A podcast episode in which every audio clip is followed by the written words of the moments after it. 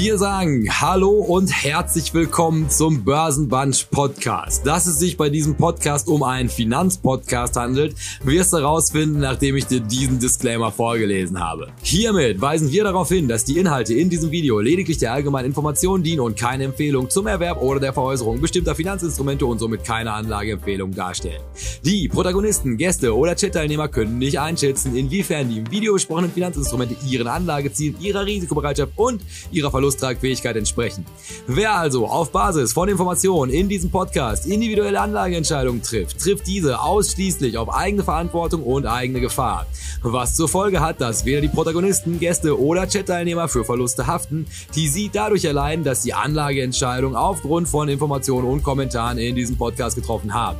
Die in diesem Format angesprochenen Finanzinstrumente können unmittelbar und mittelbar von den Protagonisten, Gästen oder Chat-Teilnehmern selbst im Bestand gehalten werden. Hierdurch ergeben sich mögliche Interessenkonflikte, weil diese von altweiligen Resultaten Kursentwicklung profitieren könnten. Wir wünschen Ihnen viel Spaß mit dem nun folgenden Programm. Herzlichst, Ihr Börsenbunch. Und dann noch schnell der Hinweis, das hier ist Teil 2 von einer zweiteiligen Folge. Sprich, solltest du Teil 1 noch nicht gehört haben, guck's einfach hier drunter, da findest du den ersten Teil. Ist auf jeden Fall wertvoll für den Kontext. Ansonsten viel Spaß. Und dann sagen wir Hallo und herzlich willkommen zurück zum zweiten Teil von unserer großen Aktien-Nein-Danke-Folge. Und was wir jetzt mal machen wollen, ist uns die Frage stellen, ob meine bombensichere Wette, mein absoluter Free Lunch an der Börse, weil ich einfach nur genug drüber nachgedacht habe, tatsächlich so frei ist, wie ich erst angenommen habe, oder ob der gute alte Jakob in unter einem halben Jahr sich in der Mäusefalle befinden wird, weil das Stück Käse dann tatsächlich seine Laktoseintoleranz triggerte oder was auch immer passiert in so einer Situation. Und das passt eigentlich auch ganz gut, weil dann kann Tino nämlich aus der Ferne zuhören, weil wie es jetzt weitergeht, ist Charts. Herr Strelo, ich, die Bühne gehört Ihnen. Analysieren Sie uns bitte. Sie sehen hier, das habe ich, hätte ich vielleicht noch mit dazu schreiben sollen, ähm, in Form von der blauen Linie den Punktestand vom S&P 500 von den ja. 70er bis den 80er bis in die 80er Jahre hoch und in Orange darunter fliegend den Leitzins der Federal Reserve. Und was ich jetzt hier gerne mir mit euch mal anschauen würde, ist also, wie genau hängt das denn jetzt zusammen, Aktienmarkt und die von mir so heiß geliebten oder seit neuestem so heiß geliebten Zinsen? Okay, also äh, 70, äh, 19, bisschen vor 1970 bis 1980 das Ganze. Ähm, der S&P 500 ins blaue Linie hier schwankte ganz ordentlich, äh, wahrscheinlich irgendwie indiziert.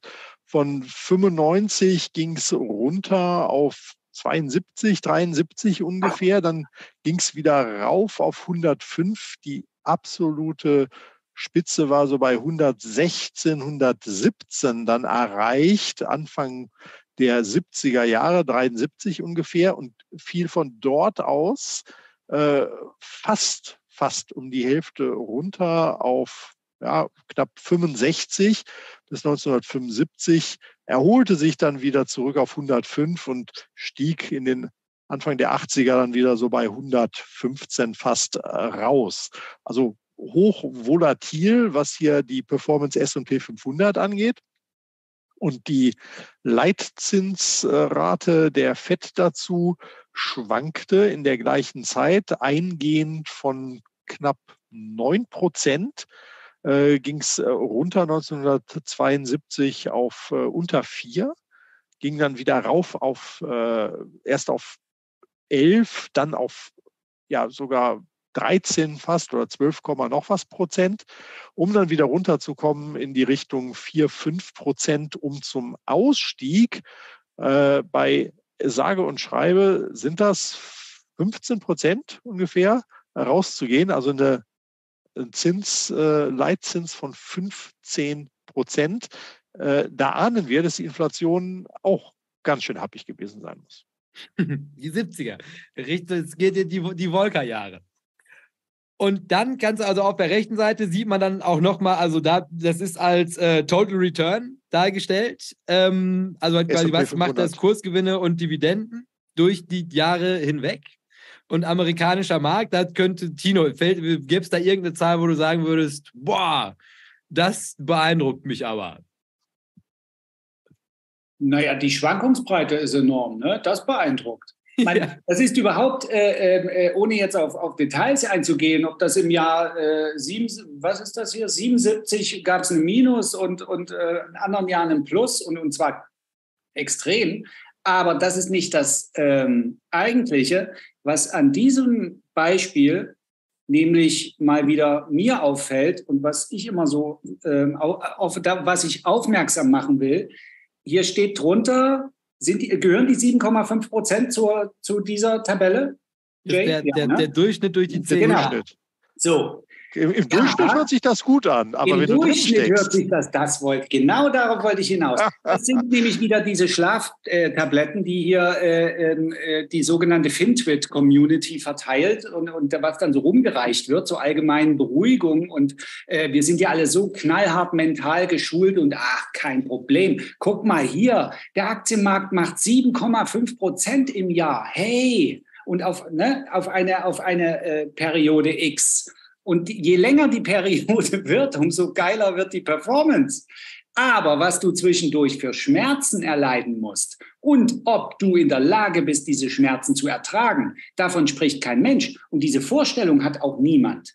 Also die habe auch ich nicht. Wir, uns fehlt völlig der, die, die Vorstellung von Zeit und was, was äh, wir sehen jetzt eine Zeitspanne von zehn Jahren und sagen 7,5 Prozent, äh, super und damit ist der Käse gegessen und das ist ein, ist ein super Geschäft.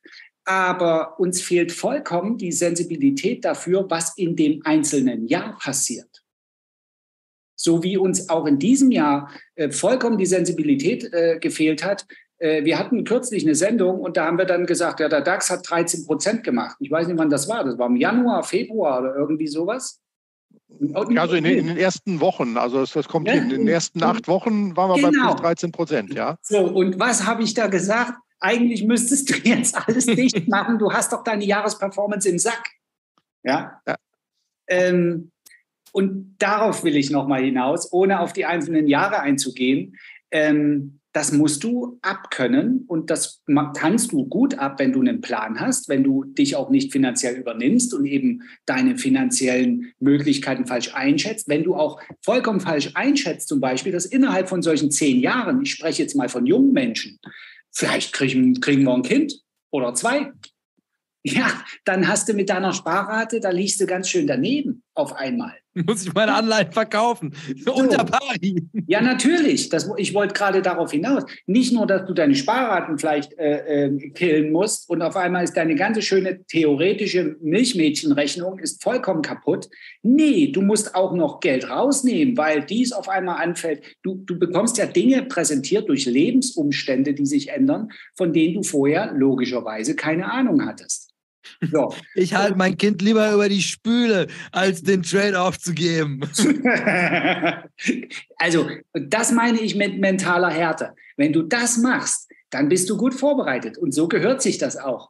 Die Weicheier, die kaufen dann den Buggy für 1000 Euro und, und müssen dann natürlich auscashen. Äh, Leute wie wir würden das niemals tun. Ja.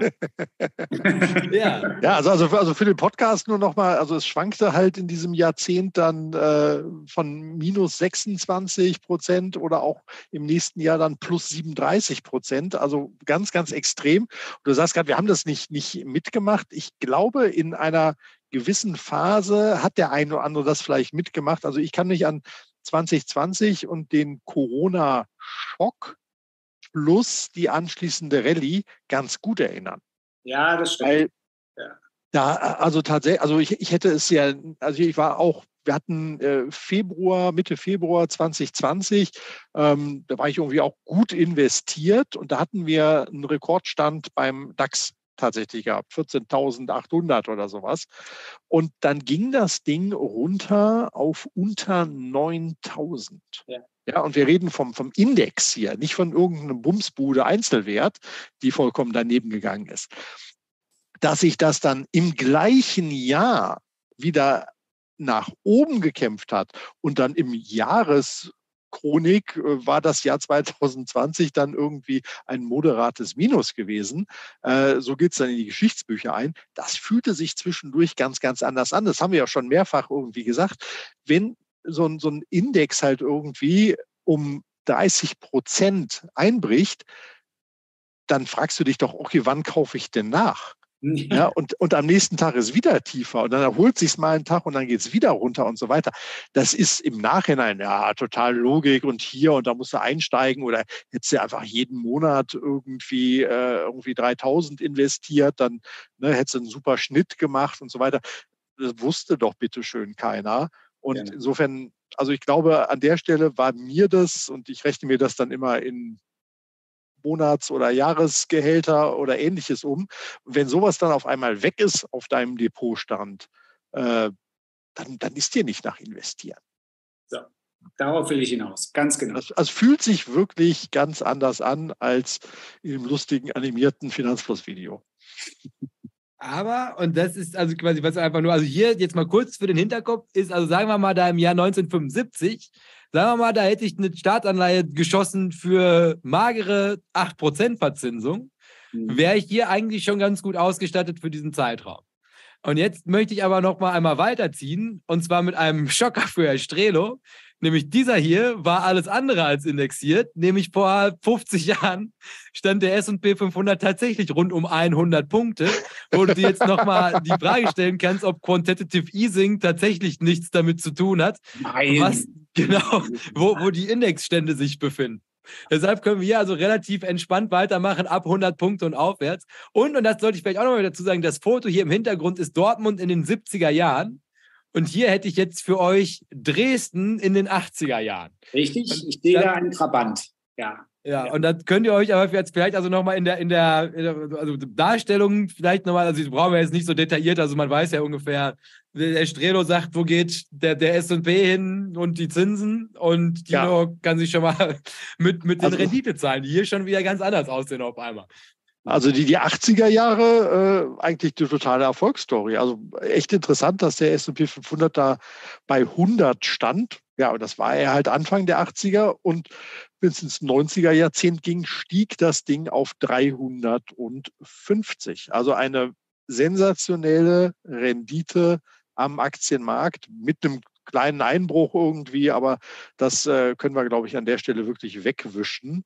Äh, entscheidend ist hier Start- und Endpunkt und das ist eigentlich ein sehr stabiler Aufwärtstrend. Bei den äh, Leitzinsen hat es äh, in der ersten, ersten Drittel der 90er, 80er Jahre dann doch ganz gut irgendwie geschwankt. Äh, man wundert sich, äh, ne, über wie viele Zinsschritte man da spricht, ob die Schritte so groß waren, weil mit 10 Prozent Leitzins ins Jahrzehnt gestartet, äh, ging es erstmal rauf auf 17, dann wieder runter auf 10 und dann wieder rauf äh, auf 19. Und das hat sich dann äh, wieder runter beruhigt, wenn man das äh, ruhig nennen kann, halt so in die Richtung 10 Prozent äh, 1983 und ist dann mit 8 Prozent ins Jahr 1990 mehr oder weniger seitwärts gelaufen. Zwischendurch war es tatsächlich in Richtung 6 Prozent runtergegangen. Das heißt, die Rendite am Aktienmarkt war sensationell gut. Ähm, da hättest du jetzt, wenn du Ende der vorhin gezeigten 70er deinen tollen, vermeintlich tollen Coupon gekauft hättest, hast du das echte Schnäppchen mit einem Coupon von 18 Prozent natürlich äh, ja. mehr als um die Hälfte verpasst gehabt. Richtig. Also wir, wir, wir sehen in, der, in diesem Zusammenhang auch, also der Podcast sieht es jetzt nicht, aber Soll zu YouTube kommen und ähm, abonnieren und die Werbung gucken. wir sehen auch, dass der Anleihenmarkt natürlich nicht so einfach ist und so simpel darstellbar, wie wir das hier auch zu Anfang, um das Thema überhaupt anzureißen, gezeigt haben. Ich kann, natürlich kann ich mir die 5% heute holen, aber ich weiß nicht, ob das schlau ist, weil die, die so wenig wie ich die Zukunft kennen kann bei äh, ob die ThyssenKrupp, ob das jetzt äh, ein Turnaround ist oder nicht, oder äh, ob Nvidia auf dem aktuellen Level ein gutes Schnäppchen ist, das alles kann ich nicht wissen. Das kann nämlich ein Schnäppchen sein, die Nvidia, obwohl es für, für alle aussieht, als, als wäre der Markt völlig geisteskrank. Aber es kann, es kann so sein. Und genauso umgekehrt kann es sein, dass ich diese sehr einfache und logisch herbeigeführte Annahme, dieses Szenario, ich kaufe mir heute die 5% safe ein mit Staatsanleihen, also wir simplifizieren das jetzt mal, ähm, und das kann voll nach hinten losgehen, dieser Deal. Ähm, das, ist, das ist das normale Geschäft.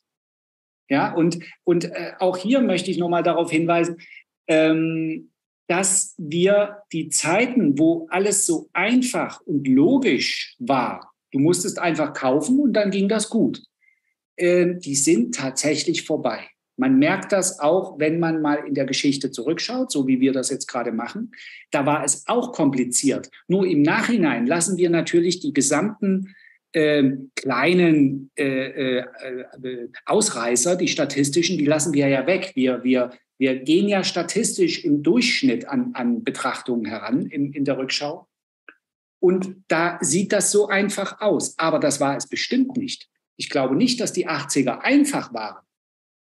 Ja, also wir reden zum Beispiel hier auch, wir sehen ja auch diesen wunderbaren Zacken beim S&P. Ähm, das ist der Oktober 87. Und da hat der, der Markt einfach mal an einem Tag fast 25 Prozent verloren. An einem Tag.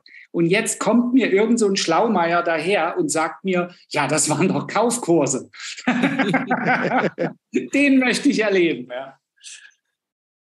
Ja, nein, aber ich sag mal, also in einer perfekten Welt wäre ja quasi jetzt also genau da die Ecke 19 Ende 81 das, das wo, ich, wo ich mir die Welt jetzt wünschen würde. Also das ist halt quasi Jerome Powell durch weiter, das sind ja die Volcker-Jahre, die da kommen, also diese dicke Recession, die da eingezeichnet ist. Das ist ja ganz genau das, wo er die Wirtschaft in die Knie gezwungen hat. Also jetzt die Zinsen weiter anheben, die guten Coupons, dann die Wirtschaft, also tatsächlich in Recession, Worst Case Depression, halt reinpressen und da dann einfach mit einem blauen Auge davon gekommen zu sein. Also das wäre ja der Traum mit meinem Deal. Aber wie Tino gerade wunderbar hergeleitet hat, ist, wenn man mit dem Blick in die Vergangenheit an die Sache rangeht, könnte ich natürlich halt auch genauso gut hier in 1975 sein, denken, das ist der Deal meines Lebens, wird vielleicht temporär, also von einer riesigen Marktentwicklung aus der Recession raus beschleunigt und dann stehe ich natürlich mit runtergelassenen Hosen da. Und dann haben wir hier jetzt nochmal das müsste Herr Strelo an der Beschreibung der Straßenbahn erkennen können. Ja, die 706 fährt äh, tatsächlich hier auch vor der Tür entlang.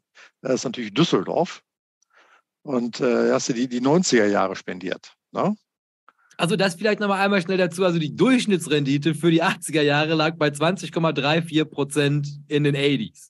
Aber die, die Frage, wenn du nochmal einmal kurz zurückgehst, ist ja wirklich, ähm, welche hat es ja gesagt, perfekter Zeitpunkt, irgendwie Ende 81 einsteigen. Welche Rendite wäre denn besser gewesen 1981 ja. bis 1990? Die Aktienmarktrendite oder die sensationelle äh, 19 Prozent äh, Zinscoupon-Rendite? Ja. Weil der Aktienmarkt hat sich äh, verzweieinhalbfacht. Äh, sehr gut. Ich wollte auch noch mal auf diese 80er Jahre äh, ähm, Übersicht kommen und wollte auf die blaue Linie. Äh, der Podcast müsste jetzt leider zu YouTube rüberkommen, äh, damit ihr das genau seht. Ähm, die blaue Linie ist der S&P. Und ja. wir sehen den grauen, fetten Balken, das ist die große Rezession in den 80ern. Okay? So, das ist also jetzt, äh, jetzt habe ich sozusagen das, die, die Rahmenbedingungen beschrieben. Im Vergleich, und ja, das ist jetzt auch wieder Rückschau, ich weiß, aber im Vergleich wirkt der Rückgang im SP in dieser rezessiven Phase gar nicht so dramatisch. Natürlich konnte keiner wissen, wie lange er dauert. Aber das ist genau der angesprochene Punkt, Herr Strelo, der ist nämlich gar nicht so besonders gut gelaufen. Das heißt, ich könnte auch die ganze Geschichte anders formulieren. Wir reden über Szenarien. Naja, dann halte ich einfach meinen Sparplan durch und erhöhe meine Sparraten bevor ich das Geld in die Anleihe stopfe. Das wäre jetzt die andere Geschichte. Ich weiß, wie gesagt, wir haben den Rückschaufehler hier integriert in diese, in diese, aber wir wollen ja über Analyse versuchen, unser Denken zu schulen und äh, verschiedene Annahmen verfolgen.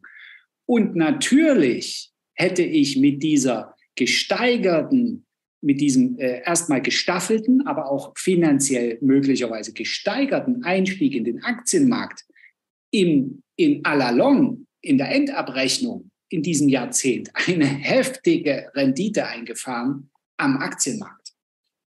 Ja.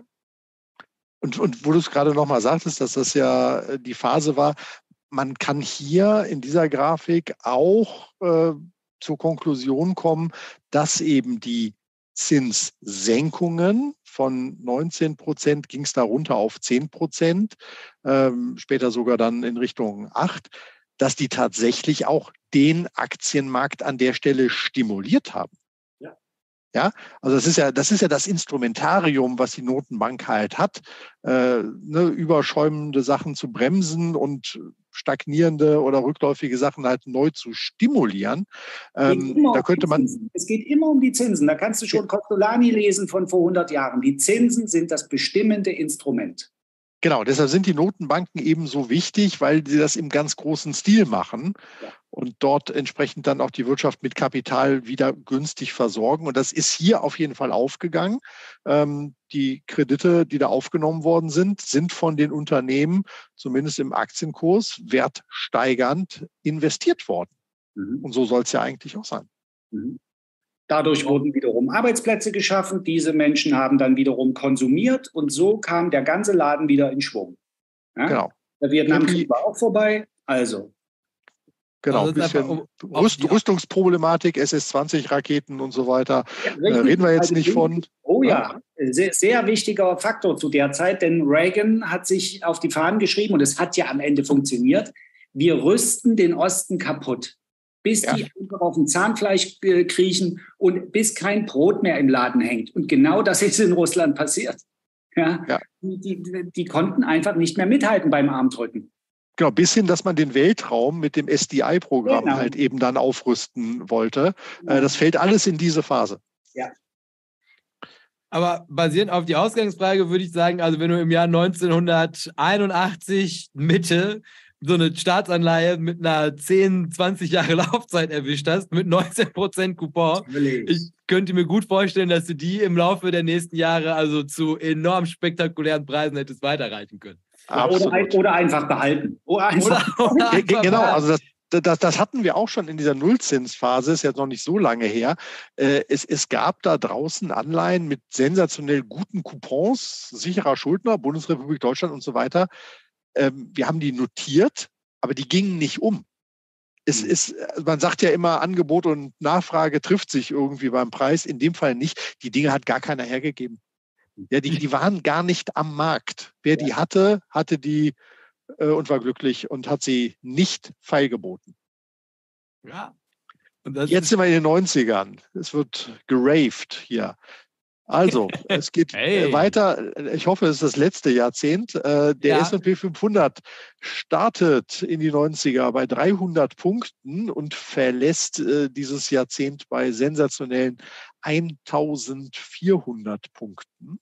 Hm. Also eine Wahnsinnsrendite mal wieder hier am Aktienmarkt. Und die Zinsen kannten bis Mitte der 90er fast äh, eigentlich nur den Weg abwärts, kamen von 10, gingen runter auf drei Prozent. Das war damals wahrscheinlich auch kurz vor der Geldentwertung. Warum, warum, warum gibt es denn Zinsen, die nur drei Prozent sind? Was ist denn los, Leute? Und da waren sicherlich die klassischen Sparer auch in der Frage, mache ich gerade alles falsch? Also wir reden ja von einem Großteil der Bevölkerung, die gespart hat auf, auf Sparbücher, äh, vielleicht auch in Lebensversicherungen. Die Phase war dort auch sehr, sehr beliebt als Altersvorsorgemodell, weil die Versicherungsgesellschaften schon immer mit dem Geld ihrer Versicherten ein wenig spekulieren konnten und am großen Kapitalmarkt mitgemischt haben. Es musste trotzdem ja sicher angelegt werden.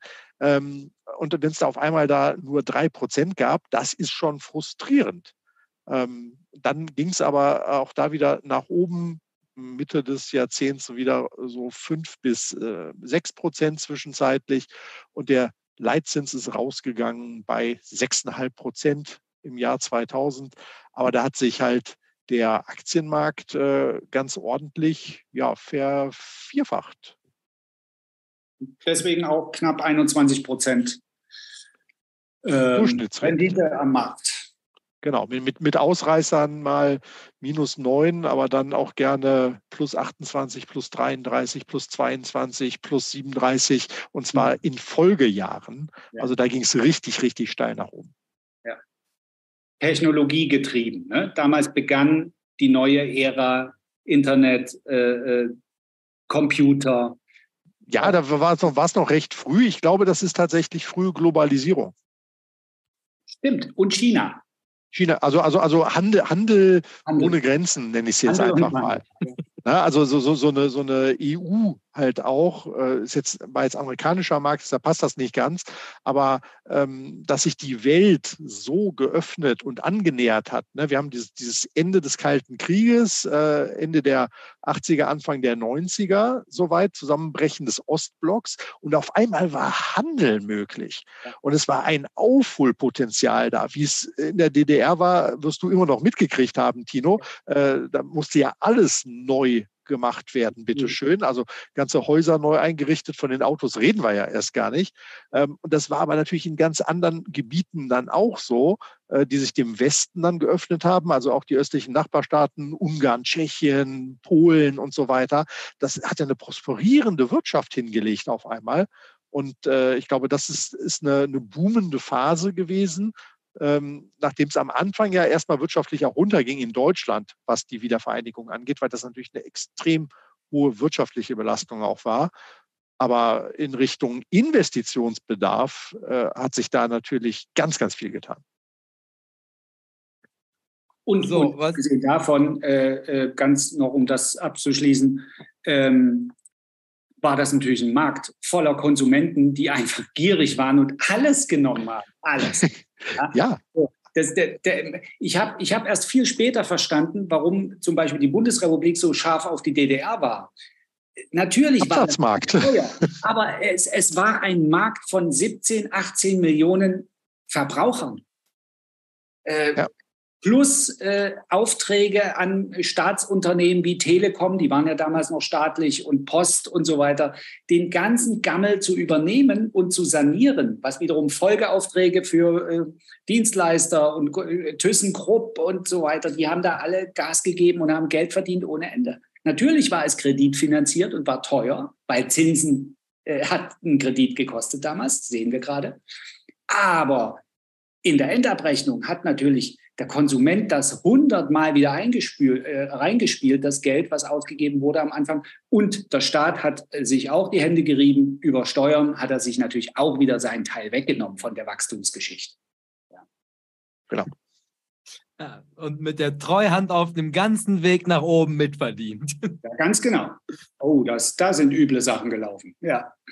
Ja, aber das können wir ja dann wann anders nochmal, wie die wirtschaftliche Geschichte laufen muss, dass es mit der RAF endet. Aber auch eine gute Geschichte, gibt es auch eine tolle Doku zu. Aber das, weil, worauf ich eigentlich hinaus möchte, ist also, was mir jetzt kam, als ich dann, also glücklicherweise mir die Mühe gemacht habe, in die Geschichtsbücher zu gucken. Also ihr habt ja meinen Trade und das ist, als ich das in der ersten Podcast-Folge vorgestellt habe, da war es ja noch, ja, ja, das ergibt alles total Sinn, ist, dass mir halt da zum ersten Mal aufgefallen ist, dass Zinsen eigentlich eine total nervöse Angelegenheit sind, wenn man nicht in einer Zeit lebt, in der sie eigentlich über einen zehn Jahres auf der Nulllinie laufen. Also grundsätzlich davon auszugehen, dass jetzt halt, und das ist ja, und, und das ist diese scheiß Echokammer soziale Medien, dass sie da irgendwie, ja, jetzt ist das Plateau erreicht, jetzt kommt Zinssenkung wieder, jetzt kommt Quantitative Easing, jip, jip, jip, und man irgendwie also mit dieser Fehlperzeption da rangeht, naja, also die Zinsen erreichen jetzt halt 5%, vielleicht 5,5%, dann ist es entweder flatgestellt da und geht dann halt wahrscheinlich im gleichen Tempo wieder runter. Aber das ist, wenn du es historisch betrachtest, absoluter Quatsch. Also das könnte irgendwie von 5, könnte es dann also je nach Gusto wieder auf 6, vielleicht auf 6,5 hochgehen, dann wird es vielleicht mal nur auf 5 abgesenkt. Also die Wahrscheinlichkeit, das gut zu timen, und das konnte man ja jetzt hier, glaube ich, sehr gut erkennen, die ist überhaupt nicht so hoch. Also jetzt einfach nur, weil es halt diese Sondersituation ist, in der man sich jetzt halt gerade wiederfindet, davon auszugehen, zu sagen, ich mache jetzt diesen Trade, wird natürlich erstmal voraus, dass man mit einer ziemlich hohen Wahrscheinlichkeit sagen muss, also weil auch gerade wenn man sich die Aktienrenditen dazu anguckt, ist, also wenn, du, wenn ich mit meinem, meinem Zinstrade auf, auf, das Kapitul oder auf die Kapitulation am Aktienmarkt spekuliere und die kommt nicht und es kommt ein 30 Prozent, ja, und dann bin ich in Staatsanleihen und die Zinsen werden nicht gesenkt, dann stehe ich natürlich doof da. Und das ist also quasi jetzt, also die, die Gesamtheit ist also kann ich mir diese Frage jetzt selber beantworten? Also, wieso gehe ich nicht in, in, in Staatsanleihen für, sagen wir mal, 4,5 Prozent? Oder wenn das jetzt weiter steigt, vielleicht kriege ich ja wirklich nochmal irgendwie glatte 5? Also, ich bin weiterhin nicht zwingend abgeneigt, sage ich euch, wie es ist. Also, ich könnte mir trotzdem immer noch sehr gut vorstellen, also kann ich ja auch dazu sagen, ich habe auch zumindest schon, also die Staatsanleihen bereitgelegt, die ich dann auch jetzt plane zu kaufen. Also jetzt warte ich halt nochmal den Zinsentscheid ab. Aber wahrscheinlich werde ich einfach diese Position mal aufbauen. Im schlimmsten Fall verbrenne ich mir halt die Finger.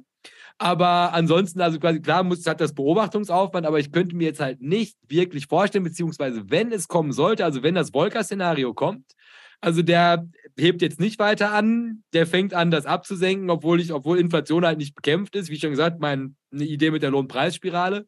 Dann verhökere ich die Dinge halt wieder, hoffe, dass ich da irgendwie noch lebendig rauskomme. Und dann nehme ich halt die Liquidität und dann kann ich ja immer noch mir überlegen, ob ich, keine Ahnung, Short, gehe auf Dummheit. Ähm, eigentlich kannst du es, äh, ich weiß ja nicht, was du dir rausgesucht hast und das brauchst du auch nicht sagen. Ähm, weil wir eben nicht diesen Quatsch machen, was andere Kanäle machen. Aber äh, äh, ich habe nun wirklich wenig Ahnung von Anleihen. Ähm, aber das, was du gerade beschreibst, schreit eigentlich nach einer ein- bis zweijährigen Laufzeit bei der Anleihe.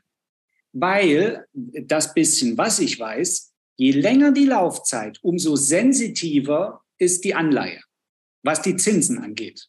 Und damit. Ja, aber, aber nur dann, wenn du sie liquidieren willst. Aber Jay redet ja, davon, dass er, dass er auf die Kurse, auf die Kurssteigerungen bei einer Zinssenkung spekuliert. Das ist ja die ganze Zeit das Szenario. Wenn wir es uns einfach machen würden, würden sagen wir, wir äh, fixen die 5% und warten. Äh, und legen uns zehn Jahre hin. Ja, das, davon rede ich ja, ne? ja. Also das ist ja das eine Szenario. Wenn du das spekulativ machst, damit wir es auch mit einem Aktien, äh, ähm, einer Aktienspekulation vergleichen können, dann geht es ja hier darum, um das nochmal zusammenzufassen, ich kaufe heute die Anleihe für 5%, rechne damit, dass Zinsen gesenkt werden. Ich weiß nur noch nicht ganz wann, aber ich glaube, das ist dann bald, vielleicht nächstes Jahr. Und dann, nach meiner Logik, müssten doch die Anleihen im Kurs, nicht in der Rendite, im Kurs steigen. Und ich mache also meine sicheren 5%, wir bleiben mal bei den 5%, plus eine unbekannte äh, äh, Performance in der Anleihe selbst. Die du glaube, nur in dem Moment realisierst, wenn du sie verkaufst. Genau. Ansonsten so, kommt nur der Coupon rein. Ganz genau. Aber ich glaube, es geht doch um die Spekulation. Es geht selbstverständlich immer nur um die Spekulation. Aber halt quasi der Gedanke dahinter ist es, dass also quasi je länger die Laufzeit ist, desto attraktiver wird die natürlich auch. Also ich wäre nicht ja, bereit klar, mit dem weil sie riskanter ist, weil sie riskanter ist. Es, ist es, es, hebt sich immer auf, Risiko und Ja, Chance. dann hast du so eine Anleihe und dann notiert die bei 120. Nee, also warte, also vom Gedanke ist es ja so. Also halt quasi, also das Risiko 30 Jahre, das ist ein zu langer Zeitraum. Aber halt quasi 10 Jahre, das wird natürlich, also wenn die Zinsen jetzt wieder abgesenkt werden und du hast halt quasi ein Papier, was dir für die nächsten 10 Jahre diese Rendite garantiert, 5%, wir bleiben bei dem Beispiel, das ist natürlich für die Leute, die eine sichere Rendite haben wollen, eine Menge Geld wert. Das heißt also, wenn ich halt nur ein Papier habe, was dir zwei Jahre das garantiert, das ist halt nicht so wertvoll in diesem Szenario wie eins, was das halt noch zehn Jahre kann. Und deswegen sind halt genau, also diese, diese also ich meine, die sind ja auch immer noch kurzfristige, also kurz oder kurz bis mittel, sagen wir mal, die sieben bis zehner. Ähm, aber dass du halt quasi das, diesen, diesen, das Ticket hast, auf dem steht, wer das hat, kriegt die nächsten zehn Jahre lang sichere 5%. Und ja. das wäre halt quasi das, wieso ich halt bei denen explizit davon ausgehe, dass die halt nochmal eine besondere Wertsteigerung kriegen würden. Weil also so eine Pensionskasse, die halt wirklich sich überlegen muss, wohin mit der Kohle. Die wird bestimmt eine ordentliche Prämie dafür zahlen. Das kann man wahrscheinlich auch ausrechnen, wenn man klüger ist als ich. Wo ist jetzt Dr. Toni? Ähm, also was die an Wert steigen würde, je nachdem, wie weit die Zinsen fallen. Es ist, um, nochmal zu sagen, es, es gibt zwei Möglichkeiten mit einer Anleihe, meiner Meinung nach. Du kaufst sie und legst dich schlafen. Dann kassierst du den Coupon und am Ende der Laufzeit, wenn das ein guter, äh, äh, eine, eine AAA geratete Ausgabestelle ist, sag ich mal, dann kriegst du dein Kapital zurück. Oder du willst zusätzlich noch eine Spekulation vornehmen und auf Kurssteigerung der Anleihe spekulieren. Das sind zwei verschiedene Sachen.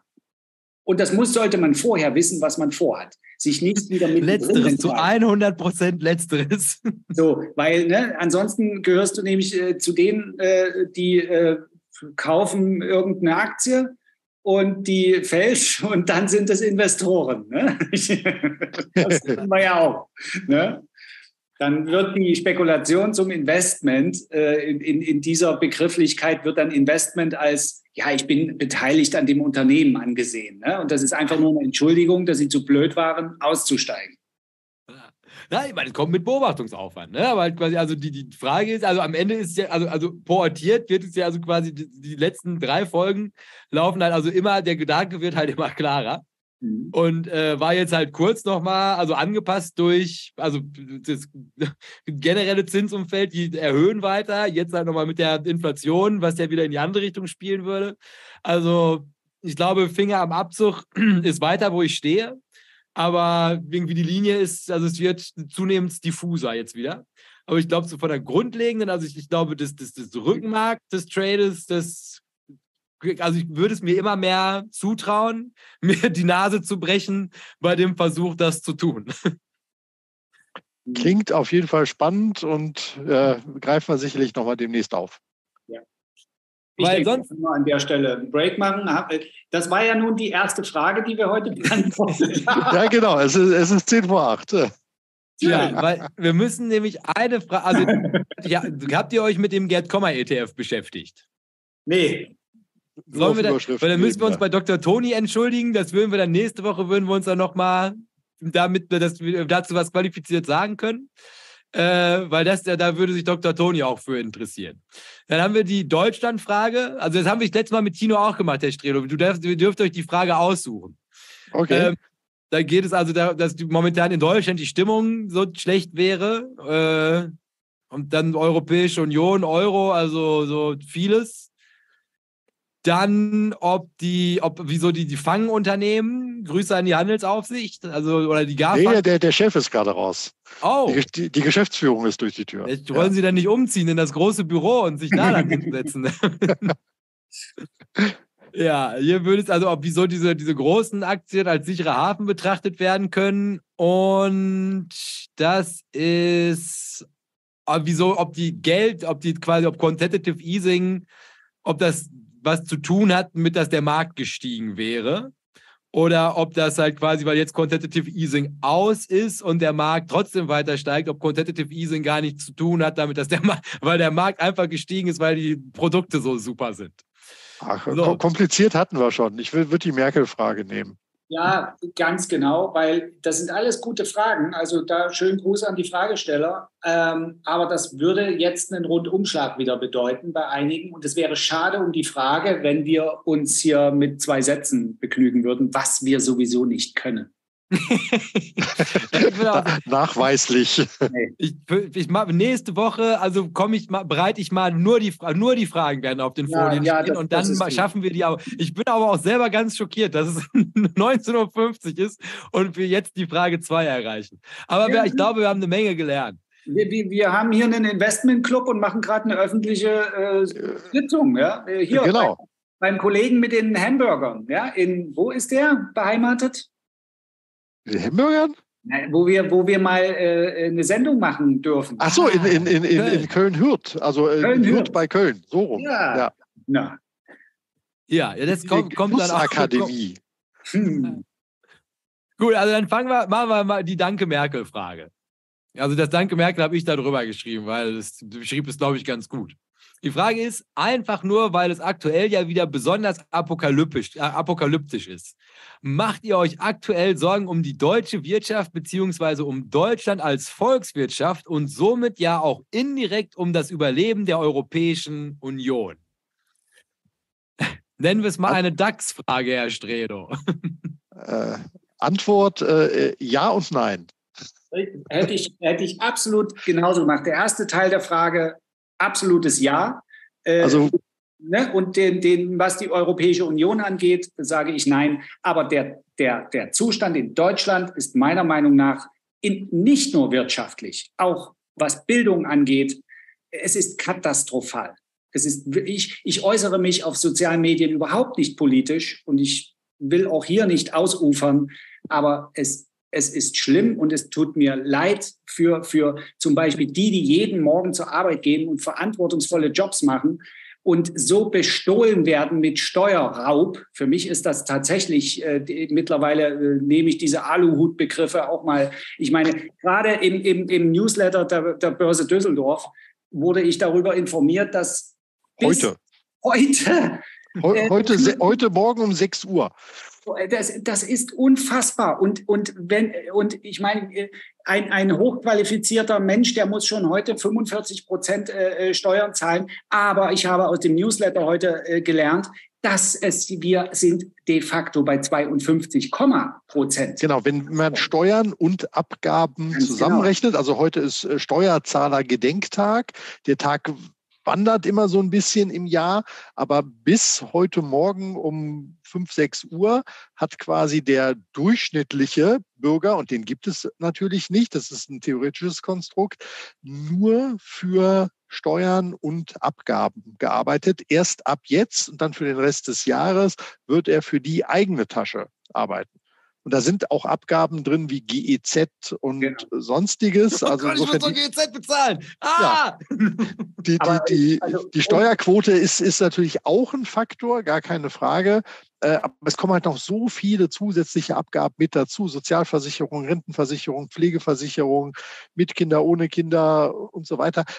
Darüber stöhnen ja auch die Arbeitgeber. Tino, du warst selber mal einer, ne? ja. was du an Abgabenlast zusätzlich noch zu dem Gehalt hast, was ja. keiner sieht, außer deine ne, ähm, das ist der sogenannte Lohnaufwand. Der Lohnaufwand. Der Arbeitgeber, wenn er, wenn er heute richtig clever ist und richtig ausgeschlafen, der Arbeitnehmer, Entschuldigung, der weiß, was Brutto und Netto ist.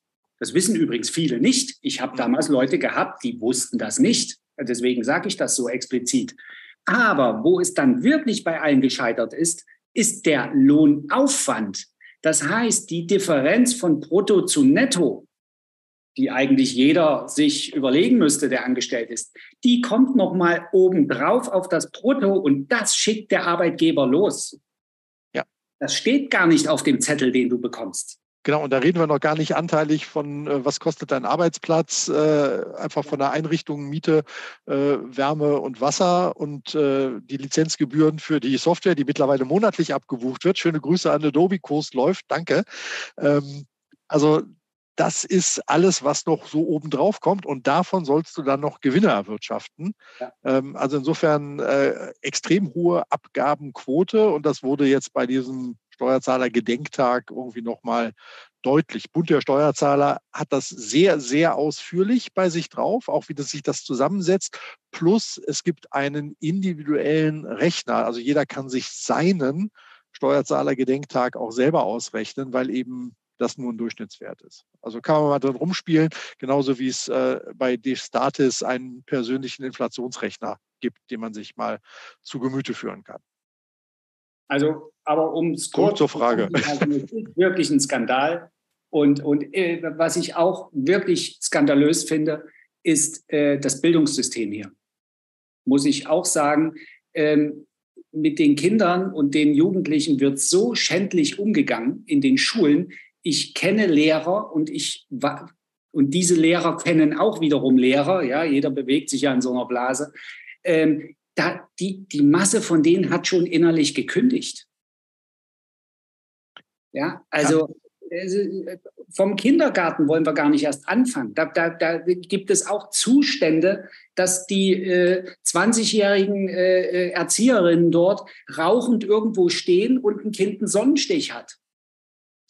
Ja, so. Weil es nicht auf Karl Lauterbach gehört hat. Das sind Einzelfälle, aber irgendwie sind diese Einzelfälle doch ein, ein, ein, ein bezeichnend. Ja, ich meine, äh, ich weiß noch, äh, wie einer von bei Twitter, den wir auch alle kennen, aber Name ist mir wirklich gerade entfallen, der hat mal gesagt, ich habe für den nehmen wir mal an, heute ist der 12. Juli, da hat der sozusagen damals geschrieben, ich habe für den 17. August eine Fahrt nach Berlin gebucht oder so. Und die hat heute bereits eine halbe Stunde Verspätung. Der größte Achilles. Das, vielleicht war er das sogar. Äh, das ist möglich. Es ist unfassbar. Und so könnte wirklich jeder eine Story erzählen. Was ich mich natürlich auch frage, in dem Moment, sind wir tatsächlich apokalyptisch, was der Fragesteller jetzt auch gerade formuliert hat. Ähm, also ist es die typisch deutsche Manie zu nörgeln und das Schlechte zu finden? Ähm, da, da, da, liegt sicherlich auch ein bisschen, bisschen Wahrheit mit drin. Man, äh, äh schimpfen lässt sich immer viel leichter als loben. Ja, loben, loben ist ganz schwer. Ähm, aber naja, also ich, ich, ich glaube, die, die, die, die, die, es, es so viele dumme Beispiele, die können gar nicht erfunden sein. Die, können die sind auch, ja. Die, die, sind auch sicherlich irgendwie da. Man neigt natürlich zu einer Verklärung der Vergangenheit. Ne? Also auch in meiner Schulzeit gab es unfähige Lehrer, äh, furchtbare Schultoiletten und äh, Unterrichtsausfall ohne jeden Plan.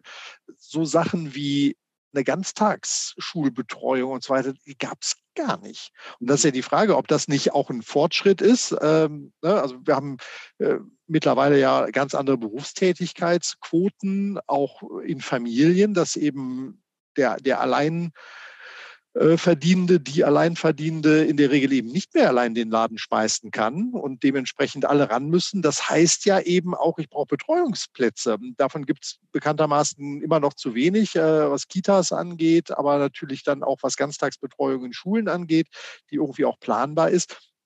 Aber es hat sich eine Menge getan. Also man hat Sachen, die gab es früher nicht. Als ich irgendwie zum 20-jährigen Abi-Treffen irgendwie in der Schule war, will ich sagen, ich habe die Schule nicht wiedererkannt, aber dann gab es da eine Mensa. Ne, mhm. wo es irgendwie halt das Mittagessen gab und so. Äh, das, das hatten wir alles nicht. Du konntest ja irgendwie in der Pause äh, beim Kiosk was holen. Und zwar bei dem da hinten in Dortmund. äh, ganz genau. Ähm, also da hat sich halt viel geändert. Und ich finde es immer noch sensationell, ehrlich gesagt, dass dieses Bildungssystem kostenfrei ist, zumindest für diejenigen, die es in Anspruch nehmen. Äh, und auch was in Nordrhein-Westfalen, soweit ich das mitbekomme, ankriegt, was Kinderbetreuung und ähnliches angeht. Das ist ja auf Länderebene auch teilweise unterschiedlich geregelt. Also der Anspruch auf einen Kita-Platz und dessen Realisierung ist immer noch ein Problem, aber es ist, es ist da. Also es ist ein, das System, die Politik sorgt vor für dieses Modell, ähm, dass du eben Kinderbetreuung halt haben kannst. Wir reden jetzt nicht über das Thema Elterngeld mit 150.000 äh, Haushaltseinkommen, aber da ist halt auch viel möglich. Und das Thema Studieren, ähm, auch wenn man natürlich, äh, nachdem man damit durch ist, auch immer sagen kann, ja, ja früher war viel härter und heute müsst ihr das viel schneller machen und so weiter. Äh, das ist ja auch irre, äh, was da an Aufwand betrieben wird. Qualität ich glaube, ganz so schlecht, wie es gefühlt ist, ist es dann auch nicht. Das ist ja die Frage, mit wem vergleichst du dich? Ja. Ja? Ähm, das kannst du irgendwie in der historischen Achse in deinem eigenen Land machen oder du gehst eben in die Benchmark und wirst benchmarkmäßig immer was finden, was besser ist. Bei jedem Aktieninvestment genauso. Du hast dich dafür entschieden, aber hättest du mal das und das genommen. Ja, hast du aber nicht. Äh, Realität ist auch dafür, da Entscheidungen zu treffen und Dinge einfach nur zu machen. Und da äh, ist es, glaube ich, doch ein privilegiertes Motzen, äh, was man da so über alle Kanäle mitbekommt gehabt, weil so schlecht geht es uns dann auch nicht. Also die Apokalypse, die würde ich tatsächlich auch nicht unterschreiben. Dass der Trend gefühlt irgendwie nach hinten läuft, jo, würde ich, würde ich auch irgendwie sehen. Gleichzeitig gibt es aber eben Technologien, ähm, die wir vor 10, 15 oder 20 Jahren noch nicht mal im Ansatz hatten, die heute selbstverständlich sind. Nehmen wir sowas wie Telekommunikation, Internet, äh, Selbstverständlichkeit, Onlinehandel und ähnliches. Das gab es halt auch alles gar nicht. Ob das die größte Errungenschaft der Menschheit ist, wie Penicillin zu erfinden, vielleicht nicht.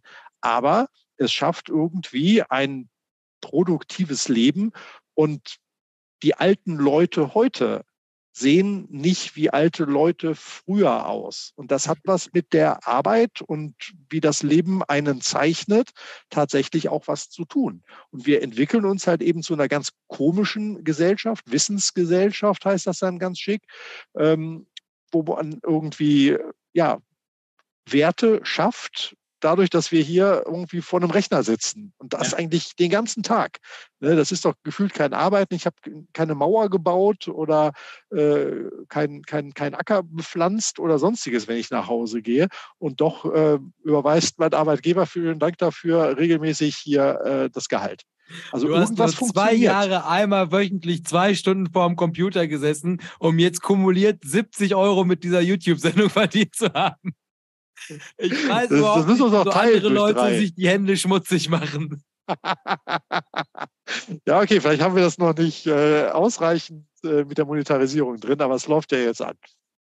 Also und noch eine Ergänzung von mir und dann wirklich die letzte. Äh, das unterschreibe ich auch alles. Und was ich übrigens auch immer unterschreiben würde, ist die Tatsache, das kann ich jetzt von mir sagen, dass mir dieses Land und dieses äh, gesellschaftliche System äh, ermöglicht hat, das zu machen, was ich gemacht habe und auch jetzt ermöglicht, das zu machen, was ich tun will.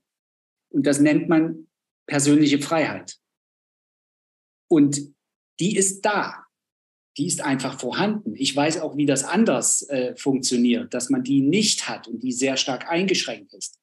Und das ist für viele eine Selbstverständlichkeit, ist auch logisch, aber das ist es eben auch nicht. Genauso wie Renditen keine Selbstverständlichkeit sind, so ist auch Freiheit keine Selbstverständlichkeit.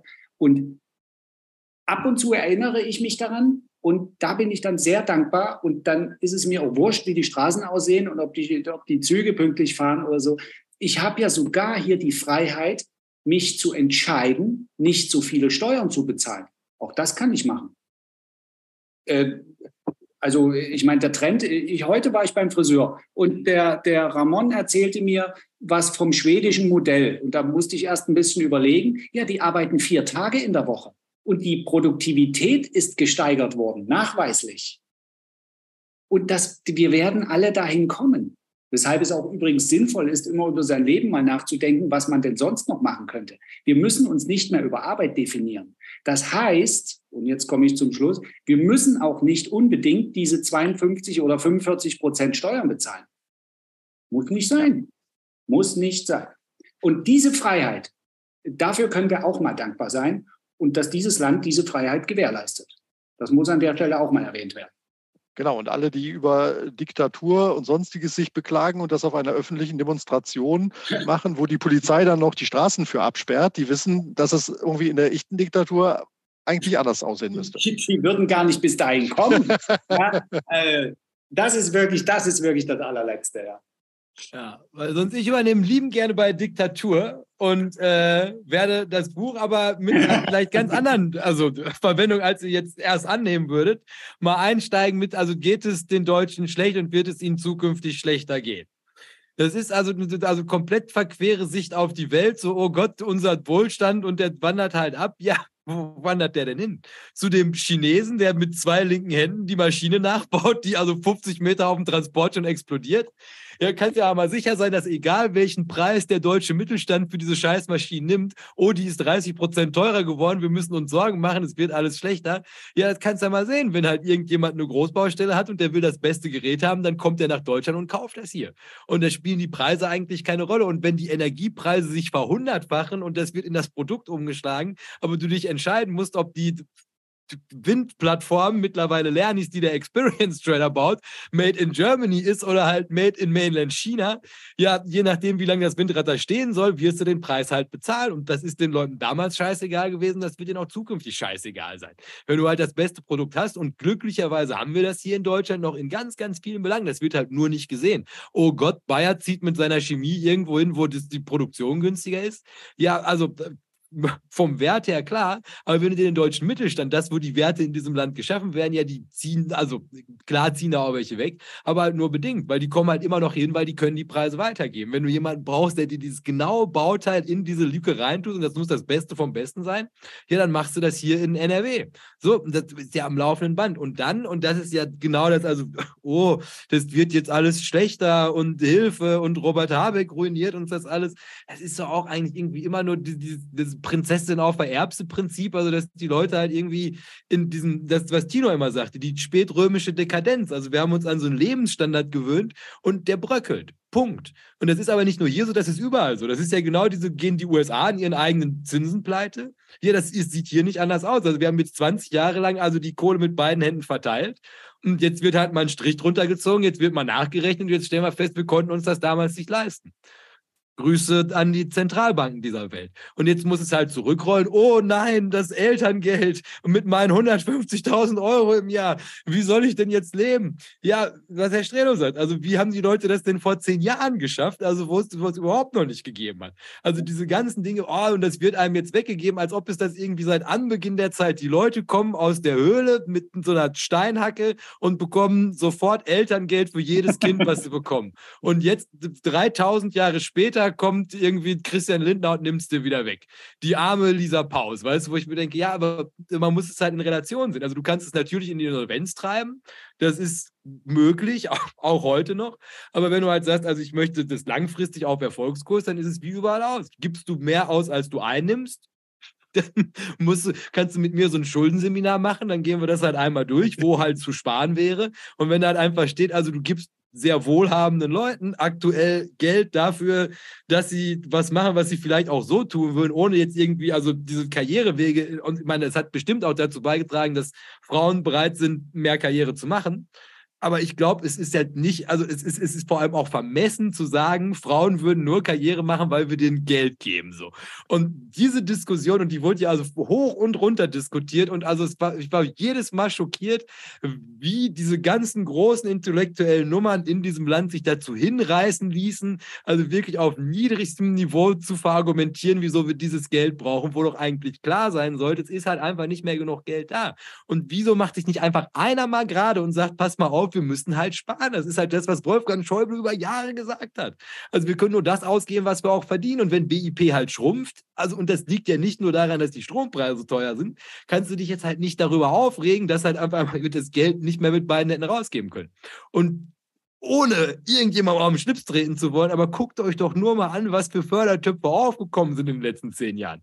Also wenn es halt einfach darum geht, also wir brauchen eine gesonderte Förderung für langhaarige Jungs mit gestreiften T-Shirts, die am Sonntag beim Rollerskate Festival in Rollschuhen aus den 70er Jahren eine Runde drehen möchten und der muss explizit gefördert werden, weil der auch eine Lobby hat. Ja, da muss man sich halt fragen, wo, wo, wie ist das noch zielführend? Und deshalb glaube ich also auch mit Perspektive auf den Gesamtmarkt, und das ist ja das, worum es hier bei dieser Ende auch geht, ist das natürlich ein verzerrtes Bild. Also nimmst du deine Informationen aus Twitter oder aus diesen ganzen Brandmedien dieser Tage, ja, dann hast du die Hosen voll. Dann ist Deutschland aber gestern schon untergegangen. Aber wenn du halt einfach nüchtern auf die Zahlen guckst, dann sind wir an einem Punkt, wo wir sagen, also wir sind immer noch sehr gut in etwas, nämlich diese Maschinen zu bauen. Ist nicht mehr so viel, müssen wir auch drauf aufpassen. Und dann müssen wir halt die Kohle einfach wieder clever verteilen. Und deshalb, also glaube ich, apokalyptisch sehe ich es aktuell überhaupt nicht. Also nicht, solange wir den deutschen Mittelstand noch haben. Wenn wir den verlieren, dann wäre ich auch bereit. Aber damit, aber da, damit sind wir bei den Steuern. Denn auch der Mittelstand, äh, da knirscht es eben wirklich. Und äh, da bleibe ich dabei, das ist keine gute Umgebung, um äh, Unternehmen hier äh, wachsen zu lassen und damit Arbeitsplätze schaffen zu lassen und Dienstleistungen zu erledigen und Produkte herzustellen, sondern es ist auch keine gute Umgebung, um auf die Idee zu kommen, ein Unternehmen zu gründen. Es ist einfach eine diesbezüglich eine zu hohe Belastung, meiner Meinung nach. Also ich bin absolut bei dir, also weil das ist ja auch genau die Idee. Also halt, wie bezahlen wir die Förderung für den Jungen mit den Rollschuhen? Ja, indem wir halt einfach die, die es haben, einfach immer weiter versteuern. Ja, ne? weil, also man kann ja auch einfach so lange pressen, bis das Geld da ist für alle Fantasieprodukte, Projekte. Ähm, was also, was mich aber bis heute noch wundert, ist ja, weil eigentlich müssten wir also wirklich das absolute Land der Gründer. Wie hast du die so schön genannt? Mit einem Sieben-Tage-Bad, Mütze und Limonade. Also die müssten ja, also das müssten ja, also es ist ein Mecker für die. Also du kommst hier hin, das Schlimmste, was dir passieren kann, ist, du fällst in das, das Grundsicherung oder wie das hier mittlerweile heißt. Ja, und dann fängst du dann einfach wieder neu an. Aber du könntest also reihenweise Unternehmen in diesem Land gründen. Ist nicht so wie in Amerika. Du verlierst dein Haus, dein Boot und musst dein, dein Kind macht auf einmal über der Spüle, weil du Geld sparen musst das wäre hier alles möglich. Aber trotzdem schaffen wir es irgendwie nicht. Also, meine, das ist jetzt auch übertrieben, ein bisschen portiert dargestellt. Also wir haben ja schon also auch eine innovative Szene hier. Aber die Größenordnung, die man jetzt hier erwarten würde, also bei dem Sozialstaat, weil dann wäre es ja auch kein Problem. Wenn wir halt einfach sagen, wir sichern alle also doppelt und dreifach ab und wenn du mit deinem Unternehmen scheiterst, geben wir dir für das Scheitern 100.000 Euro. Aber wir können halt einfach genug Unternehmen da rausziehen, dann passt es ja auch wieder. Wenn du von vornherein eine Tendenz schaffst, in der es egal ist, ob du, ob du gewinnst oder verlierst, also wo das Scheitern sozusagen integriert ist, da brauchst du ja gar nicht erst anfangen. Warum soll ich denn dann gründen? Ich kriege ja sowieso, also du sprichst gerade Grundsicherung an. Na, wenn, wenn das das Ziel ist, das, weil das ist das Risiko für ein Unternehmen, ja, dass ich also Haus und Hof verliere. Das ist übrigens auch so, dass du, wenn du ein Einzelgewerbe ähm, ähm, anmeldest oder eine GBR gründest, das ist so der klassische Fall, weil das kostet kaum Geld, ähm, ja, dann haftest du, voll. du haftest voll mit deinem äh, äh, Privatvermögen. Das darf man nicht vergessen. Das heißt, natürlich ist das das amerikanische Prinzip, dass die Leute, die dir den Fernseher aus der Wohnung holen. Und, und ja. falls du ein Haus hast, dann ist das weg, wenn du mit deiner GBR dich übernommen hast. Ja, also das äh, nur noch mal. Aber wenn ich von vornherein eine, eine Umgebung schaffe, wo, wo gesagt wird, ähm, also wo, wo sozusagen gar kein Anreiz besteht, das zu tun. Der Anreiz kann ja nicht bestehen, indem ich sage, ja, wenn ich scheitere, dann kriege ich halt Grundsicherung. Der Anreiz müsste sein, ich will es schaffen, weil ich will richtig Geld machen. Äh, und wenn das Geldmachen aber erschwert wird, ich meine, du gründest heute ein Unternehmen und die erste Post, die, die, du bekommst, ist die von der IHK, dass du Zwangsmitglied bist. Das sind übrigens dann Steuern. Ja? Abgaben. Äh, ja. Das ist wirklich die erste Post, die du bekommst. Die kriegen sie als erste mit.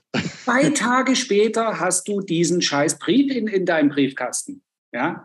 Und äh, wenn es also so schon beginnt, und wenn du äh, äh, ab 17.500 äh, Euro ähm, Umsatz, Umsatzsteuer, umsatzsteuerpflichtig äh, bist, das ist also offenbar nicht geändert worden. Also ich bin ja schon ein bisschen raus aus dem Thema. Und bei 22.500 oder 24.000 bist du dann auch noch mit der Gewinn, also musst du auch noch die Gewinne versteuern, zusätzlich zur Umsatzsteuer. Und die Umsatzsteuer ist eben zum Beispiel einfach mal 19 Prozent. Und wenn ich 17.500 mache mit meinem Instagram-Kanal oder weil ich Möbel herstelle und, und verkaufe oder irgendwas, äh, äh und dann wollen die schon 19 äh, Prozent abgreifen. Das ist doch Mist. Das ist richtiger Mist, meiner Meinung nach. Das ist ja wie mit dem Steuerfreibetrag, ne? Wieso solltest du es anheben, wenn sich niemand beschwert? Ja, aber dann, nee, es, beschwer, es beschweren, also Beschwerden im Sinne von, so wie wir jetzt hier schimpfen, natürlich gibt es das nicht. Nee, weißt du, was, was das Ergebnis der gesamten Geschichte ist? Das, was du nämlich gerade sagst, es wird nicht gegründet. Die Leute sagen sich, bin ich blöd? Äh, ich muss hier einen Haufen abdrücken, da lasse ich mich doch lieber anstellen und, und mache ein bisschen Tralala. Ja, also Aufgabe der Politik ist ja definitiv Rahmenbedingungen zu schaffen. Oh. Ja, äh, sei das für, für unternehmerische Tätigkeit, sei das irgendwie für ähm, die ja, soziale Situation, für Familien, für Bildung und ähnliches. Und da ist man ja immer auch im Wettbewerb. Und da wundert mich manchmal, dass irgendwie der Wettbewerb, den wir ja grundsätzlich als positive, heilende, motivierende Kraft kennengelernt haben, dass das hier äh, zu einem, zu einem anderen Wettbewerb manchmal gefühlt verkommt, äh, was kann ich euch noch Gutes tun? Genau. Äh, und, und, wer hätte noch gerne bitte hier was aus den gefüllten Honigtöpfen? Darf es ein bisschen mehr sein? Also, also dieses Enablen, dieses Ermöglichen, ähm, auch von Erfolgsgeschichten, das kommt mir halt so ein bisschen zu kurz. Äh, oh. Äh, man achtet darauf, dass es allen gut geht. Das ist ja auch ein hehres Ziel. Aber man muss halt unheimlich aufpassen, äh, dass man sich eben nicht in einer geschlossenen Glocke bewegt, sondern dass es andere Möglichkeiten gibt. Und Thema Auswandern äh, von, von jungen, gut ausgebildeten Leuten oder auch das im deutschen Bildungssystem, da meine ich auch Universitäten, eben ausländische Studenten sich eine sehr hervorragende äh, Grundlage holen, mit der sie dann, wenn sie dann das Land nämlich wieder verlassen, die bleiben vielleicht dann nämlich gar nicht, was ein Win-Win, also was ein Gewinn wäre. Ich bilde die aus und dann gründen die hier oder arbeiten hier, zahlen Steuern, dann kommt das auch wieder zurück. Nee, die gehen dann vielleicht wieder tatsächlich äh, dahin, wo äh, sie in der Lage sind, Geschäft zu machen. Und da meine ich jetzt eben nicht äh, Finfluencer in Dubai, steuerfrei, mhm. sondern tatsächlich dann vielleicht irgendwie, dass es in, äh, weiß ich gar nicht, in der Schweiz oder äh, mhm. in Kanada oder ähnliches einfach attraktiver ist, ja. das Risiko einzugehen, weil der Reward, die Belohnung einfach auch viel höher ist, weil da einfach mehr geht. Ja. Und da die, die Angst, hier kaputt äh, besteuert und, und mit Abgabendruck erschlagen zu werden und dann noch in der Haftungsfrage natürlich auch ganz weit äh, ähm, drin zu sein, kann ich auch verstehen. Und da fehlt mir das mit den positiven Rahmenbedingungen so ein bisschen. Ähm, aber ich bin ja Optimist und sage, äh, ne, wird, schon, wird schon passen irgendwie. Vielleicht braucht es den einen oder anderen Dämpfer, damit es dann reformmäßig nochmal neu in Schwung kommt. Ist im Moment schwierig, äh, liegen halt auch ein paar schwierige Jahre dazwischen. Ähm, man hat viel gerettet. Ich glaube, das war im Nachhinein betrachtet äh, ganz gut. Also statt die Leute brutal pleite gehen zu lassen, dass eben Möglichkeit gab, mit Kurzarbeitergeld und ähnlichem äh, doch relativ stabil durch die Krise und jetzt einigermaßen auch wieder aus der Krise raus äh, zu neuen wirtschaftlicher Prosperität zu kommen. Ich glaube, das hätte schlechter laufen können. Mhm. Aber Wettbewerb ist da, auch wenn wir von Deglobalisierung sprechen. Ähm, warum nicht woanders? Die Leute sind gut ausgebildet, sprechen in der Regel perfektes Englisch, haben Auslandserfahrung. Die sind nicht beschränkt auf Deutschland. Ja. Also kann ich bestätigen, meine Tochter ist gerade seit einem Jahr unterwegs von Georgien, Türkei, Griechenland. Jetzt ist sie in Portugal, geht jetzt nach Spanien. Ähm, also ich weiß nicht, ob die hier was macht. Und die hat eine gute Ausbildung. Ich glaube nicht. Die guckt sich jetzt den Markt an. Der Markt ist groß. Ja, ja genau. Der, der Markt ist groß geworden. Ich glaube, also abbinden können wir den ja wahrscheinlich. Also ich glaube, die Grundstimmung ist nicht apokalyptisch. Ich glaube, das, da, auf den Konsens können wir uns einigen. Also es kann, nach unten ist noch viel Luft.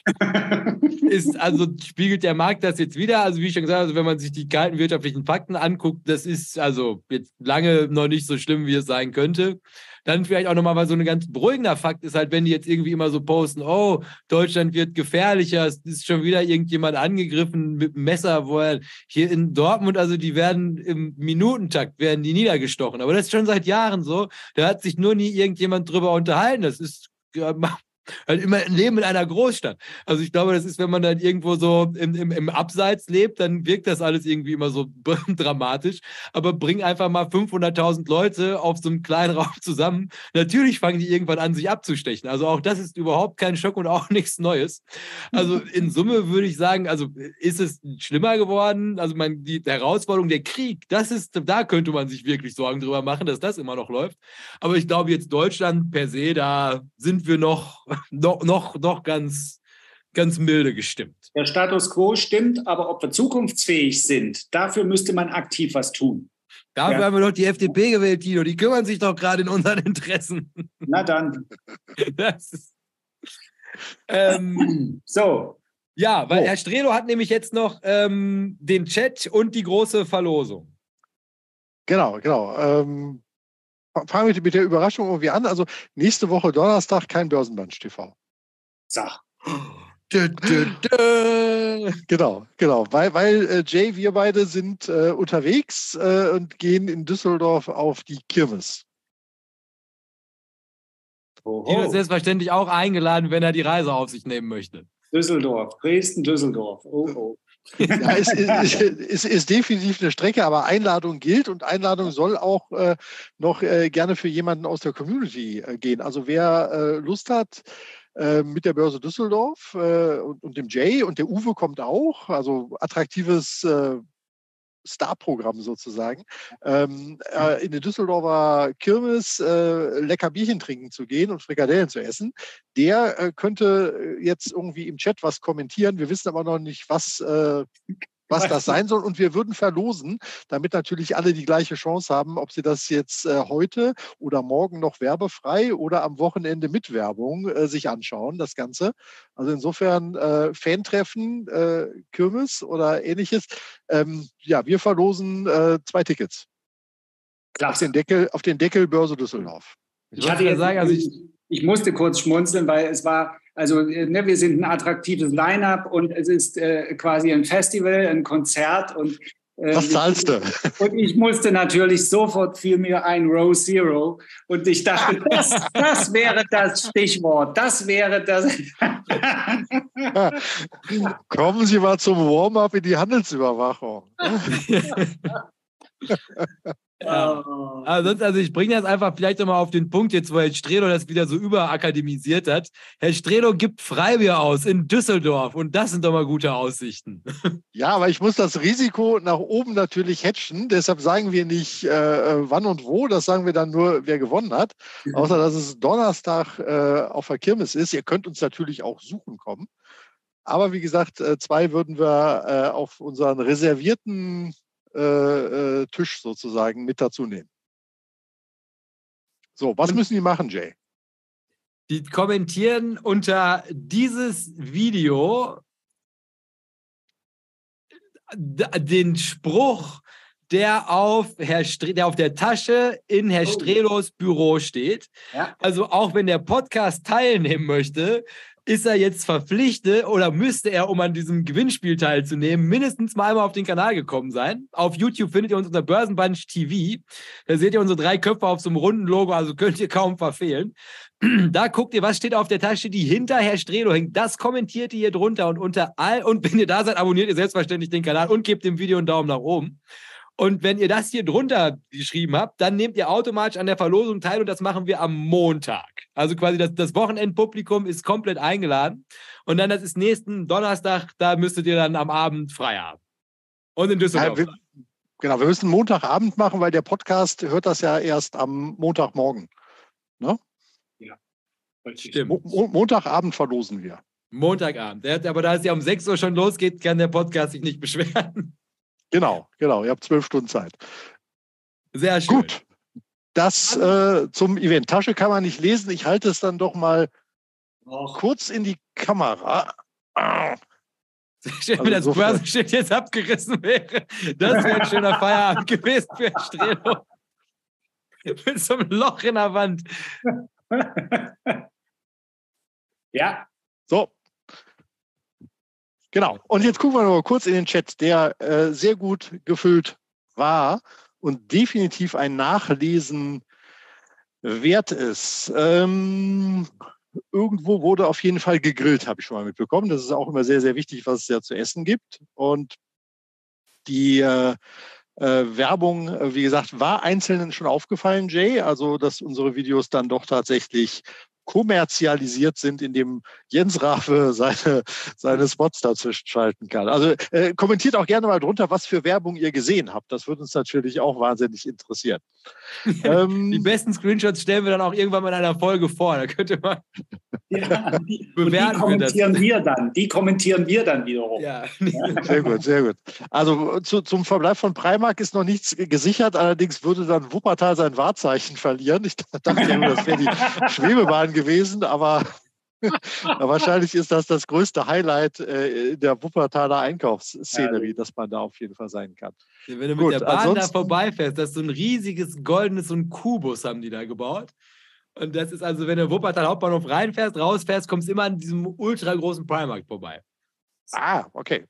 Okay, sehr gut. Äh, ansonsten hier wieder äh, vom, vom Florian, äh, ne, ihr seid ja super. Erst die 1000 Abonnenten groß feiern, dann die Werbung vergessen. Genau mein Humor. Äh, also insofern äh, haben wir da lachende äh, Freunde gefunden mit der ganzen Sache. Ähm, da gibt es auf jeden Fall auch wieder was zu essen. Das ist ja der Wahnsinn. Hier Berlin ist auch am Start. Guten Steak, Bratwurst, äh, Lachsfilet, Möhren, äh, gegrillte Melone als Nachspeise, also offensichtlich ganz vorne mit dabei. Wasserstoff, da hat jemand äh, Anglo-American Platinum ADRs. Na, das hört sich doch ganz, ganz seriös an. ähm, also insofern, da kann man in tausend Möglichkeiten sein Geld versenken. Da muss man gar nicht eine ThyssenKrupp-Abspaltung machen, auf jeden Fall. Ähm, für Tino als äh, Hinweis irgendwie aktuelle Zahlen vom örtlichen Baulöwen. Die Firma mit 420 Mitarbeitern hat aktuell sechs Aufträge für Wohnhäuser, äh, und zwar von privaten Auftraggebern und kaum neue Aufträge. Also ähm, ne, die äh, Nachfrage nach Bautätigkeit, auch schönen Gruß an die Zinsen und an die Lieferpreise für Zulieferer. Da ist auf jeden Fall Bremse angesagt.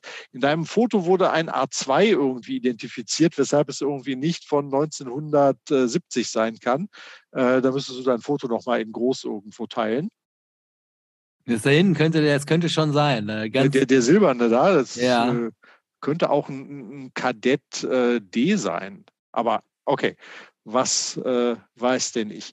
Ähm, gut, dann haben wir hier äh, das Thema äh, Anleihen und, und Zinsen natürlich irgendwie als durchgehenden Teil.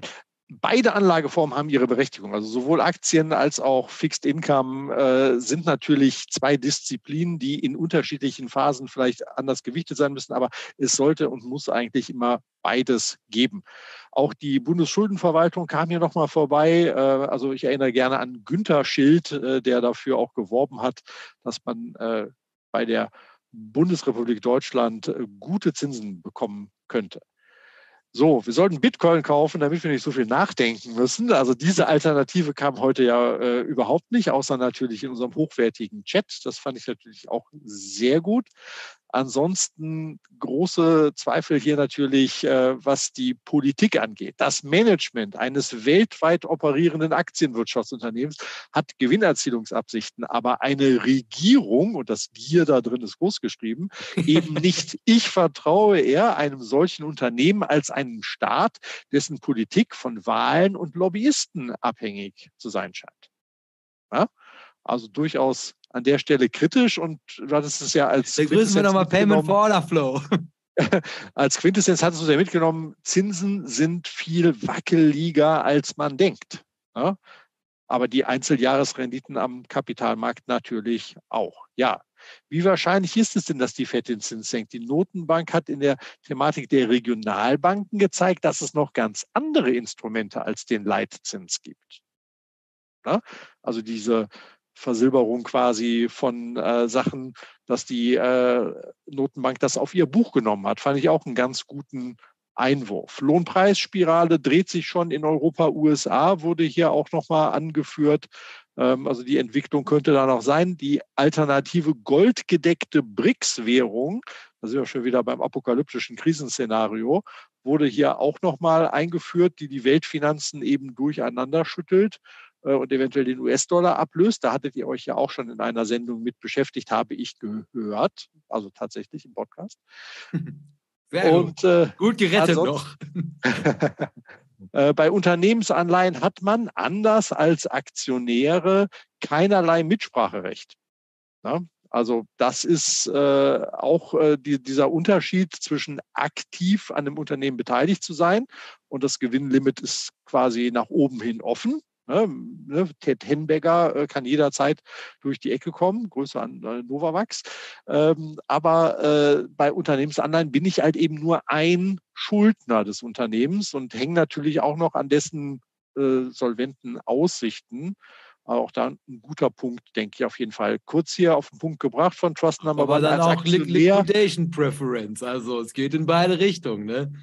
Ja, aber als Aktionär ist man Mitbesitzer, als Anleihenkäufer eben Gläubiger. Äh, den Börsenfried hätte noch bei dem Chart die Entwicklung der Geldmenge passend dazu äh, interessiert. Damit hätten wir den Podcast spätestens abgehangen.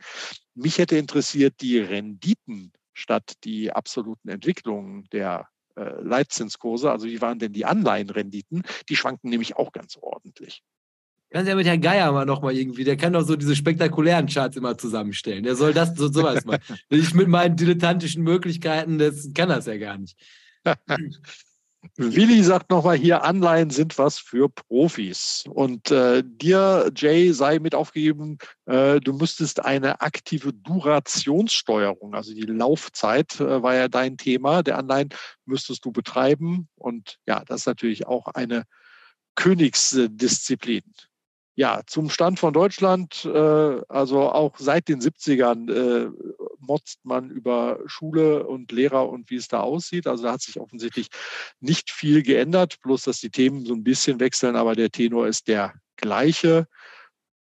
Und was die Zukunft hier angeht, also Abwanderung, definitiv ein Thema. Äh, Kunden äh, werden hier äh, angeführt, die abwandern. Ähm, Im Mittelstand ein nicht zu unterschätzendes Nachfolgeproblem und Personalprobleme insgesamt, aber auch, wer betreibt denn diese mittelständischen Firmen weiter? Ne, da ist ja offensichtlich äh, auch viele Nachfolgegenerationen. Also je mehr Nachkommen die haben, umso mehr verteilt sich das äh, auf Familienclans. ist immer die Frage, ob da fähige Menschen dabei sind. Aber die haben manchmal überhaupt gar keine Lust, ein Unternehmen zu führen. Also ne, die unternehmerischen Erfolge einzufahren, ist ja toll, aber wenn es einem immer schwerer gemacht wird, Nachfolgeproblem einfach, weil es keinen Spaß mehr macht. Ja, und ansonsten hier abwandern auch äh, nach nach Osteuropa, Polen oder eben weiter. Äh, und die gut ausgebildeten Deutschen würden in die Schweiz auswandern. Ist auch, glaube ich, tatsächlich das höchste Auswanderungsland. Das ist nicht, nicht Kanada oder äh, Mallorca oder ähnliches, sondern es ist ganz profan die Schweiz, wo die meisten halt hingehen.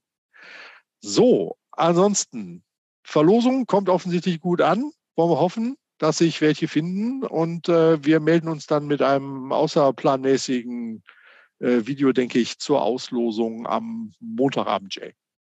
Das klingt gut. Gut, Chat Ende. Gut, weil dann würde ich sagen, also als abschließende Frage dürft ihr jetzt nochmal mit einem Land beantworten. Äh, wo würdet ihr denn hin auswandern, wenn ihr auswandern müsstet, während ich das Outro aussuche? Kanada. Das hm. zivilisiertere Amerika. Hm. Ich glaube, ich würde die Schweiz nehmen. Ja. Ob Schweiz. Ich, ich würde aber auch gerne, gerne Norwegen nehmen. Es ist jetzt egal, ne? wir reden nicht über Rahmenbedingungen, einfach Wunsch. Ja, ja das dann, kannst, dann kannst ich, dir leisten. Dann nehme ich Oslo in, in Norwegen. Ja, ich würde wahrscheinlich, ich würde nach, nach Südtirol würde ich gehen und oh, würde mich oh. da wahrscheinlich in Meran aufgrund von gutem Klima, umgeben von den Bergen, gut geschützt, muss ich mir keine Sorgen mit Naturkatastrophen machen. Also wie ihr seht, ich bin im Herzen sehr viel älter als im Körper. Zumindest nicht im steigenden Meeresspiegel. Du hast aber auch recht, Mensch. Ich, ich schwärme doch immer von Antholz. Ne? Das ist ja auch alles dort in der. Ach ja, ach, Mist. Scheiß auf Oslo. Ja, da stehst du jetzt mit, mit, mit deiner hohen Lebensqualität. Ja, weil dann, ah, warte mal, bevor ihr, also bedanken wir uns erstmal bei allen fürs Zuschauen. Also wie immer, es ist großartig auch, dass wir die 1200 Abonnenten voll gemacht haben. Auch dafür sagen wir nochmal Danke dass der Podcast so großartig wächst, dass diese Folgen also immer mehr abgerufen werden, also dass auch hier der Kanal, also alles wieder auf, auf Fahrt, wenn auch mit sehr kleinen Schritten. Also danke, dass ihr hier alle so toll mitmacht. Danke für den Chat, danke fürs Kommentieren. Kommentiert gerne auch Fragen hier drunter. Und das ist Gruß und Kuss, so wie in dem Twitter-Posting.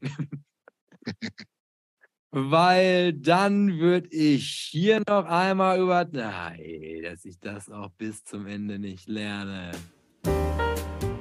Hiermit dann offiziell nochmal allen einen schönen Abend wünschen und hoffen, dass ihr alle noch eine schöne Woche habt. Ja, der, der Chat wandert aus nach äh, Kanada, Südtirol und äh, Liechtenstein. Ja. Liechtenstein ist natürlich dann auch schon wieder finanziell interessant. Ja. Aber es ist auch gar nicht so schön da. Also ich glaube, bei aller Liebe. Ja, aber du kannst ja schnell irgendwo hin. ja, gut, das stimmt. Also sie können dich auch schnell kriegen und ja. dich mit den Geldkoffern rausfischen.